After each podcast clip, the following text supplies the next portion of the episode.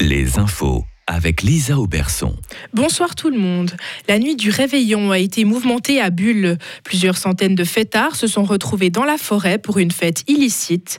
Les participants venaient de toute la Suisse et même d'autres pays d'Europe. Les policiers dépêchés sur place ont ordonné l'arrêt de la manifestation. Plusieurs participants ont quand même forcé le contrôle d'accès avec leur voiture. L'organisateur, un fribourgeois d'une trentaine d'années, sera dénoncé. Le nouveau président de la Confédération, Alain Berset, s'est montré confiant lors de son allocution du Nouvel An. Il a estimé que le pays savait rester uni et se serrer les coudes quand il le fallait. Les institutions suisses sont fortes et portent le pays. Il a notamment mentionné les assurances sociales, le système de santé et les finances publiques. Le Fribourgeois a aussi rappelé l'importance de la Constitution fédérale de 1848. C'est grâce à cela que la Suisse peut vivre dans la sécurité et la prospérité. La population suisse augmente et même très rapidement. Notre pays devrait franchir la barre des 9 millions d'habitants en 2023. Le nombre d'habitants a augmenté deux fois plus vite que celui de la France et même 20 fois plus rapidement que la population allemande.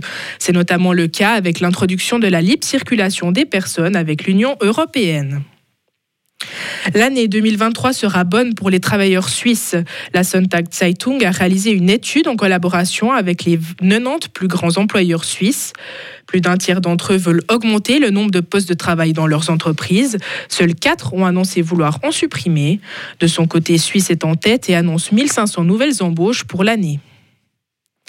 Les tests Covid sont à nouveau payants dès aujourd'hui. La décision avait déjà été prise fin novembre. Le Parlement avait voté la fin de la prise en charge des dépistages. Pourtant, plusieurs pays occidentaux prennent de nouvelles mesures pour contrôler l'épidémie, notamment à cause de la réouverture des frontières chinoises et la reprise des voyages.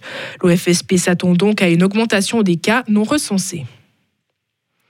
En Ukraine, l'armée de l'air a annoncé avoir abattu 45 drones au cours de la nuit du Nouvel An.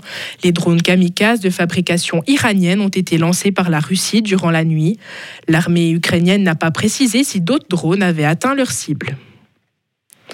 Les funérailles du pape Benoît XVI auront lieu ce jeudi 5 janvier. Le pape François, actuel souverain pontife, présidera les adieux au Vatican. Le cercueil de Benoît XVI sera exposé à la basilique Saint-Pierre à partir de demain. Et pour finir, un Britannique a réussi l'objectif fou qu'il s'était fixé en début d'année. Gary McKee a réussi à récolter un million de livres en faveur de la lutte contre le cancer. Il aura pour cela, pour cela parcouru 365 marathons en 365 jours, soit plus de 15 000 kilomètres au total. Ce n'est pas le premier défi que Gary se lance. Il avait déjà traversé le Brésil à vélo, escaladé le Kilimanjaro ou encore ramé sur des distances équivalentes à la Manche. Retrouvez toute l'info sur frappe et frappe.ch.